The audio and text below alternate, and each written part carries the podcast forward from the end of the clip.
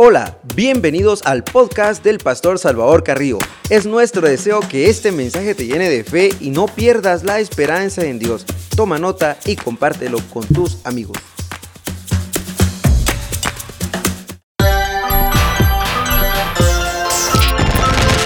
Lámpara es a mis pies tu palabra, lumbrera que ilumina mi camino, es una espada de dos filos que penetra lo profundo de mi ser.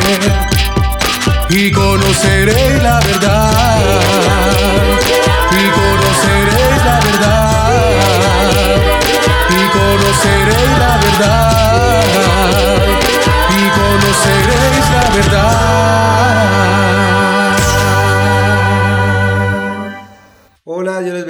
Bienvenidos a la cuarta temporada titulado El corazón del pastor. En el tercer episodio veremos cuatro características de un siervo. Nos acompaña el pastor Abraham Enríquez. Un gozo poder estar nuevamente a través de este espacio para ser de mucha bendición a través de este tema, el corazón de un pastor. ¿Qué caracteriza a un siervo? Muchas veces llaman a los pastores siervo o sierva de Dios. Creo que ese título es un título muy importante cuando lo miramos a través de la palabra de Dios. Hay un ejemplo en la escritura que quiero compartir para dar inicio a este espacio y lo encontramos en San Lucas capítulo 7 versículo número 8 donde dice porque también yo soy hombre bajo autoridad y tengo soldados bajo mis órdenes y digo a este ve y va y al otro ven y viene y a mi siervo haz esto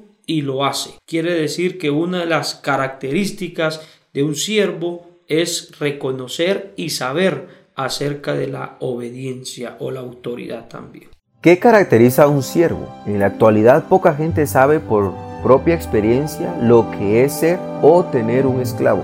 Pensemos por lo tanto, mejor en el trabajo más bajo que se pueda conseguir en nuestra cultura y en una persona que ejecute un trabajo que nosotros despreciamos. ¿Qué caracteriza a un siervo? El siervo sabe que no está edificando su propio reino, sino ayudando a otro unas características de los siervos. No replica a la persona en autoridad porque está consciente y que ocupa una baja posición. Entonces no tiene como que cierta autoridad sobre alguien que está sobre él. Claro, recuerde que para nosotros conocer la autoridad, la autoridad es una revelación. Por ejemplo, nosotros sabemos distinguir a las autoridades del mundo por, hablemosle, por su uniforme. Conocemos que un policía es autoridad por el uniforme. Conocemos o identificamos a la persona por el uniforme que es una autoridad, pero en el ámbito del servicio a Dios es diferente, porque ningún siervo llevará un carnet diciendo una vestimenta soy autoridad. Entonces, cuando un siervo sabe que ha tenido una revelación de Dios, va a conocer y la Biblia dice que el Espíritu da testimonio a nuestro Espíritu quienes somos hijos de Dios. Es lo mismo, nos revela quién es una autoridad. Es un ejemplo que se ha puesto por mucho tiempo que cuando el sol sale no se anuncia, sino nosotros sabemos que salió. ¿Por qué? Porque lo sentimos refleja, alumbra, no se anuncia, pero sabemos que ahí está el sol. Así es una autoridad, no se anuncia, pero se nos ha revelado que esa persona lleva una autoridad. Entendemos que el siervo, por ejemplo, sabe desde el momento de que desobedece a su superior o a su supervisor o se niega a reconocer la autoridad de esa persona, pronto tendrá que buscar otro trabajo. Porque si entendemos, por ejemplo, toda área laboral, estamos debajo de un jefe y los siervos también saben eso, que hay una autoridad superior a ellos y que no pueden estar ni negando ni desobedecer, porque desde el momento que lo hacen, automáticamente se les busca un reemplazo. Exacto. Recuerde lo que dice la palabra de Dios. Toda autoridad es puesta por Dios. Todas las autoridades han sido establecidas por Dios. Lo que nosotros tenemos que hacer es pedirle a Dios que Él nos enseñe a reconocer y a obedecer esa autoridad. La Biblia dice en Romanos, en el capítulo 13 del verso 1, dice, sométase toda persona a las autoridades superiores, porque no hay autoridad sino de parte de Dios, y las que hay por Dios han sido establecidas. Y luego para aquellos que la rechazan, se rebelan, dice, de modo que quien se opone a la autoridad, a lo establecido por Dios resiste, y los que resisten acarrean condenación para sí mismo. Entonces, cuando una persona desconoce la autoridad, está acarreando maldición. Por eso es importante que el siervo el hombre que tiene un corazón de pastor debe de reconocer que es necesario estar bajo autoridad y reconocerla y respetarla también. Entonces, en pocas palabras, un siervo reconoce la autoridad. No le va a llamar a usted siervo o sierva a cualquier persona que se anda sublevando a las autoridades. En nuestro liderazgo también necesitamos reconocer la autoridad que está sobre nosotros. No estamos edificando nuestro propio reino, sino el de Dios. Vamos a ver esta otra parte. El siervo no tiene derechos. Exacto. El siervo en el momento que comienza a servir pierde automáticamente muchas cosas, pero las perdemos por amor. Es importante eh, reflexionar en esto porque en el momento cuando el Señor le dijo a Pedro, cuando tú eras joven, te ceñía otro, ibas donde querías y hablabas lo que querías, mas ahora te ciño yo e irás donde yo te diga y hablarás lo que yo te mando. O sea, en este caso, la Biblia también nos enseña que nosotros somos como aquellos esclavos por amor. Recuerde que la historia recalca la forma de los esclavos, que habían esclavos que eran sometidos a la fuerza, pero habían otros esclavos que eran por amor, que se rendían a la autoridad por amor y hacían las cosas perdiendo todos los derechos voluntariamente. Entonces una de las formas que hacían era que les ponían una marca, una seña, para que cuando la gente miraba a ese esclavo decía, ese esclavo ya no está a la fuerza, sino está por amor. Y ha perdido todos sus derechos y los ha sometido a su Señor por amor. El siervo no exige sus derechos porque el siervo no tiene derechos. Exacto. Existe para hacer la voluntad de su patrón. Los siervos no hacen huelgas. Muchos trabajadores se organizan para ir a una huelga exigiendo mejores salarios o mejores condiciones de trabajo, pero los siervos no. Eso es increíble. Podemos hablar mucho de esto. Es muy especial, pastor, que literalmente cuando uno está sirviendo al Señor, es evidente que, como usted decía, uno rinde por amor a la obra, por amor a Dios, se somete al llamado y automáticamente perdemos muchos derechos. Estamos eh, conscientes de que en el momento que una persona decide entregarle su vida al Señor en servicio, comienza a sobresalir la voluntad de Dios. El hacer tu voluntad me ha placido y me ha agradado, dijo el Señor. Y vengo a hacer todo lo que está escrito en el rollo. O sea, estaba sometiendo su vida a la voluntad de Dios y lo de él haciéndolo a un lado. Incluso cuando él estaba orando en Getsemaní, él mismo dijo, si es posible, pasa de mí esta copa. Pero entonces como que nuevamente vuelve a, pensar, a reaccionar de que él había perdido todos los derechos y él dice, pero no se haga mi voluntad, sino que se haga tu voluntad, le dice el Padre. Exacto, sometiendo. Recuerde que el siervo ya no depende de sí mismo, sino que depende de Dios. Por eso el Señor declarando dijo, mía es la venganza. Yo pagaré a cada uno según sea su obra. Eso entra porque ya nosotros no nos defendemos a nosotros mismos. Así como no tenemos derecho de muchas cosas por amor al servicio a Dios, también hay un Dios que puede ver y el, al cuidado de nuestra vida al rendir. Recuerde que también la escritura habla un ejemplo cuando el apóstol dice que por amor al Señor lo perdió todo, lo desechó todo y lo tiene aún, dice, por basura, por el amor, el conocimiento de Dios, lo había perdido todo. Sea, le había rendido todos sus derechos. ¿Por qué? Por el servicio a Dios. Y muchos tal vez no se animan, no se atreven a entrar en el área ministerial a pesar de un llamado de Dios. Hay muchos que resisten y dicen, no, porque es que mm, voy a perder mis derechos. Yo miro a muchos pastores que no pueden hacer muchas cosas. Y en parte también entran como en una etapa de equivocación. Porque si bien es cierto, perdemos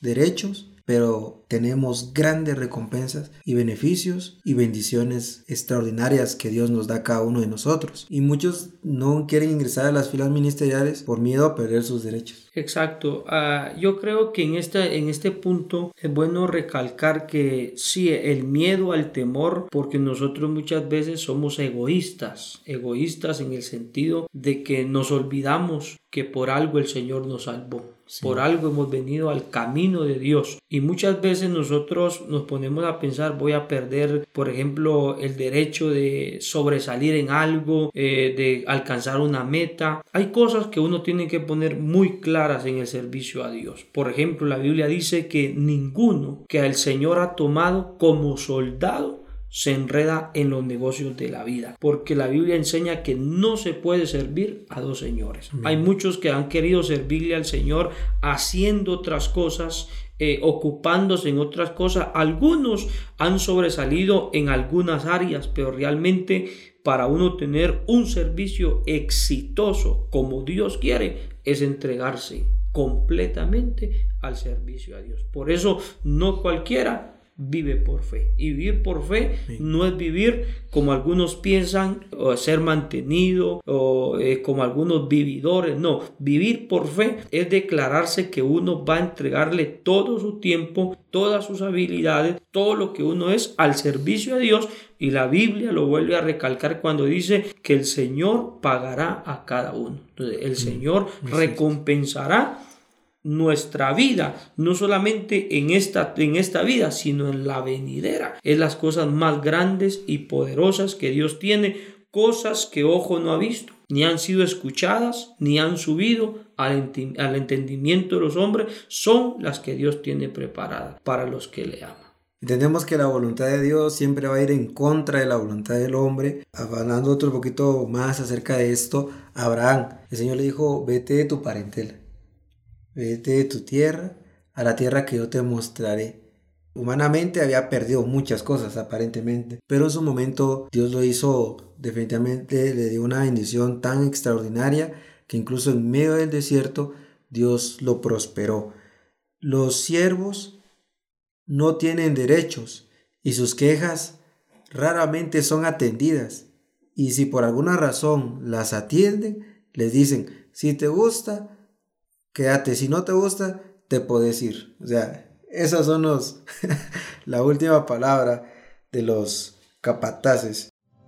Nosotros no somos líderes para obtener algo de los demás. Necesitamos renunciar a nuestros derechos y dedicarnos a servir. ¿Esperamos algo de quien está bajo nosotros? ¿Nos enojamos cuando no se nos trata con respeto? Vamos a ver entonces esta otra parte. El siervo espera un trabajo duro, pastor. Exacto. Recuerde que el camino del servicio a Dios no es fácil. El mismo Señor le dijo a sus discípulos, si alguno quiere venir en pos de mí, ya marcó lo más duro para el hombre. Niéguese Así a sí mismo. Y eso negarse a sí mismo es negarse a sus sueños, negarse a sus metas, negarse a muchas cosas para luego tomar la cruz, dolor, sufrimiento, desvelos, hambre y muchas cosas más por ir en pos del Maestro. Quiere decir que desde ahí empezamos a, notar que servirle a Dios no será una cosa fácil, pero con la ayuda de Dios siempre tendremos la fortaleza de Él. El siervo no está esperando descansar ni sentirse cómodo porque es un siervo. Estás para trabajar y trabajar. El siervo nada más espera trabajo y no un trabajo suave, un trabajo duro. Desde temprano en la mañana hasta entrada la noche, el siervo trabaja diligentemente. Exacto. Recuerde que en una empresa, en un servicio que uno le brinda a una empresa, hay un horario, 8 horas, algunos 10 horas, 12 horas, y tienen límite de tiempo para poder trabajar. En el ámbito del servicio a Dios, no porque son 24 horas. 24/7. Exacto. Entonces, eso quiere decir que el Señor nos va a demandar tiempo, va a demandar horas, no, no le va a interesar si es de mañana, si es de noche, si es de madrugada, sino mira aquellas personas que cuando se encuentran en un conflicto agarran el teléfono 3 de la mañana y llaman a un pastor, venga que necesitamos oración, entonces el siervo reconoce y dice, bueno, eh, si es una persona que está sufriendo un momento y se necesita que la, la persona vaya, entonces ese siervo, ¿qué es lo que hace? Ir apoyar a aquella persona, no importando la hora. Mientras usted va a una empresa, le ponen, se abre de 6 de la mañana a 5 de la tarde. Usted va a tocar después de las 5 de la tarde, puede botar usted la puerta que ya nadie le responde. Mientras que en el servicio de Dios siempre habrá alguien que le va a responder. Definitivamente esto se amarra con el punto anterior, pastor, porque con relación a la pérdida de los derechos y el trabajo duro, usted comentaba algo muy importante, algo muy vital es acerca de, que nosotros pues, podamos estar trabajando sin, sin, estar buscando nuestros propios intereses, sin estar buscando, ah, es que hoy puedo, es que no puedo, es que, o hermano, venga a orar por mí, pero no puedo porque estoy atendiendo mi negocio hermano, venga a darnos una enseñanza, venga a pregar, es que no puedo porque estoy haciendo esto para mí. O sea, en, esto, cuando uno se pierde los derechos y todo, sabemos que nos va a esperar un trabajo bastante arduo, bastante duro. El Señor se lo dijo a Josué que se esforzara y que sea muy valiente. Jesús dijo, ¿quién de vosotros, teniendo un siervo que ara o apacienta ganado, al volver él del campo, luego le dice, pasa, siéntate a la mesa? ¿No le dice más bien, prepárame la cena, ciñete y sírveme hasta que haya comido y bebido, y después de esto, come y bebe tú? San Lucas 17 del 7 al 8. Es increíble ver toda esta parte de que el trabajo arduo y duro que Dios le demanda a un siervo. Ese ejemplo es muy importante porque se puede notar de que muchas veces hasta para... Hay muchas cosas realmente que se van perdiendo en cierta manera que uno debe ser consciente, para eso Dios nos llamó. Muchas veces entregar la vida en el servicio a Dios para muchos ha sido difícil, pero no hay mayor gozo de saber que nuestros años, nuestra vida se va desgastando por servirle a Dios y al pueblo de Dios. Muchos eh, quieren salvar su vida, pero la Biblia dice, el que quiere salvar su vida, la perderá. Mas el que la pierda por amor de mi evangelio y amor de mi nombre, que dice, la hallará. Entonces, en este paso yo creo que hay muchas cosas que tampoco hemos de entrar en un temor, entonces ya no voy a poder hacer cosas. Hay personas que han logrado alcanzar algunas metas con mucho esfuerzo, pero realmente el servicio a Dios tiene que estar uno dedicado a eso. Por eso el Señor demanda todo, no demanda un espacio, no demanda un pedazo, demanda todo nuestro ser. Amarás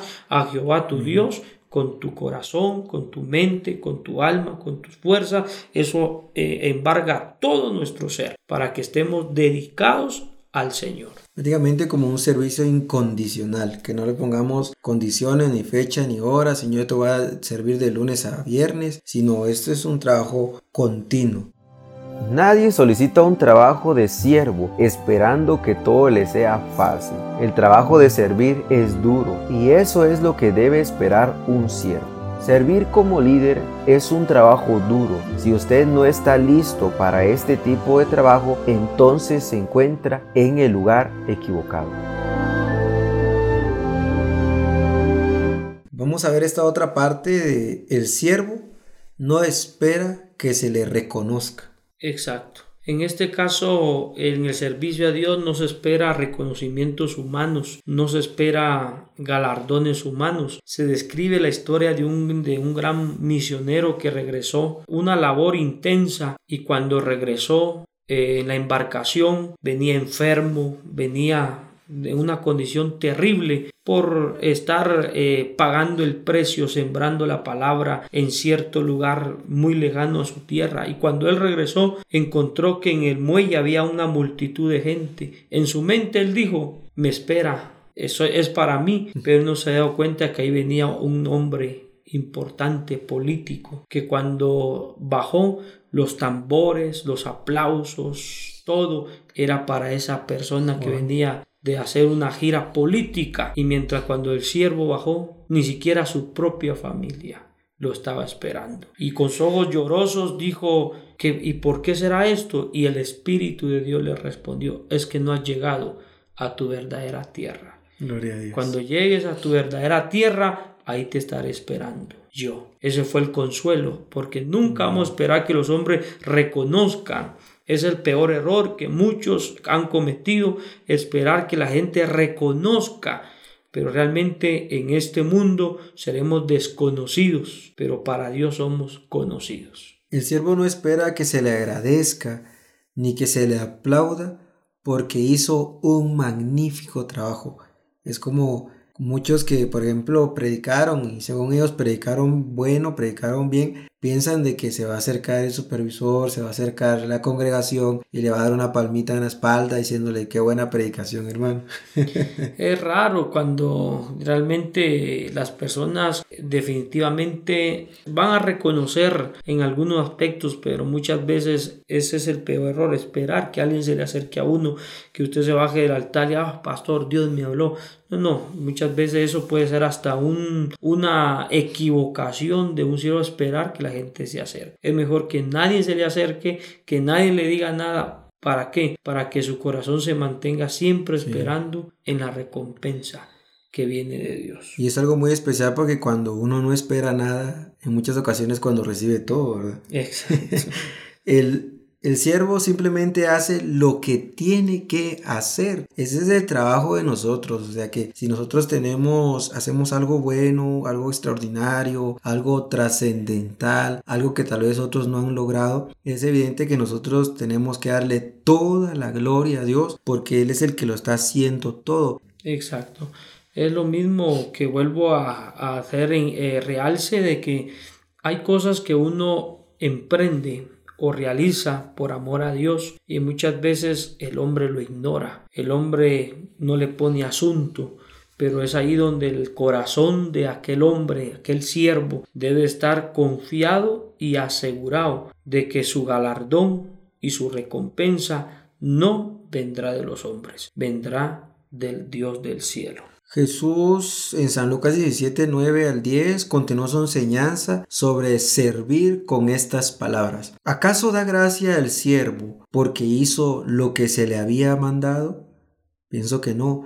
Así también vosotros, cuando hayáis hecho todo lo que os ha sido ordenado, decid, siervos inútiles somos, pues lo que debíamos hacer hicimos. Mire este texto que está en Eclesiastés capítulo 8, versículo 10. Dice, Asimismo he visto a los inicuos sepultados con honra, mas los que frecuentaban el lugar santo fueron luego puestos en olvido en la ciudad donde habían actuado con rectitud. Note esto, al impío, al pecador, se le honra, se le da lugar. Mas el que frecuentaba, dice, el lugar santo, el que caminó con rectitud, que anduvo con fidelidad, fue olvidado. Santo Señor. Entonces, eh, la palabra nos marca de que nosotros no vamos a ser reconocidos, vamos a ser olvidados, pero eso no debe ser motivo de entristecernos, porque la Biblia nos enseña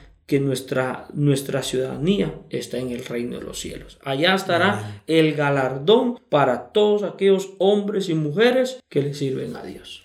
Así que amigo, esas son cuatro características de un siervo, así que ponle cuidado cuando le digas siervo a cierto pastor, porque si no reconoce la autoridad y si se cree que tiene derechos y que no hace nada, no trabaja, y aún así quieren que le reconozca el trabajo, definitivamente ese no es siervo porque ya nos dimos cuenta que las características de un siervo, que son un montón, pero solo hemos visto cuatro, que el siervo sí reconoce la autoridad. El siervo no tiene derechos, el siervo espera un trabajo duro y el siervo no espera que se le reconozca. Piensa en cómo se aplica el liderazgo de servicio estas cuatro características. Si usted dirige siguiendo las instrucciones dadas por Jesús, tendrá que reconocer la autoridad del Señor sobre usted. No va a exigir sus derechos ni va a tratar de conseguir mejores beneficios o una mejor forma en que lo traten. Reconocerá que ser líder demanda un trabajo duro y como resultado estará siempre dispuesto a trabajar más tiempo y más duro que los demás. No esperará ningún tipo de reconocimiento. Examine su vida para ver si realmente refleja la función de siervo.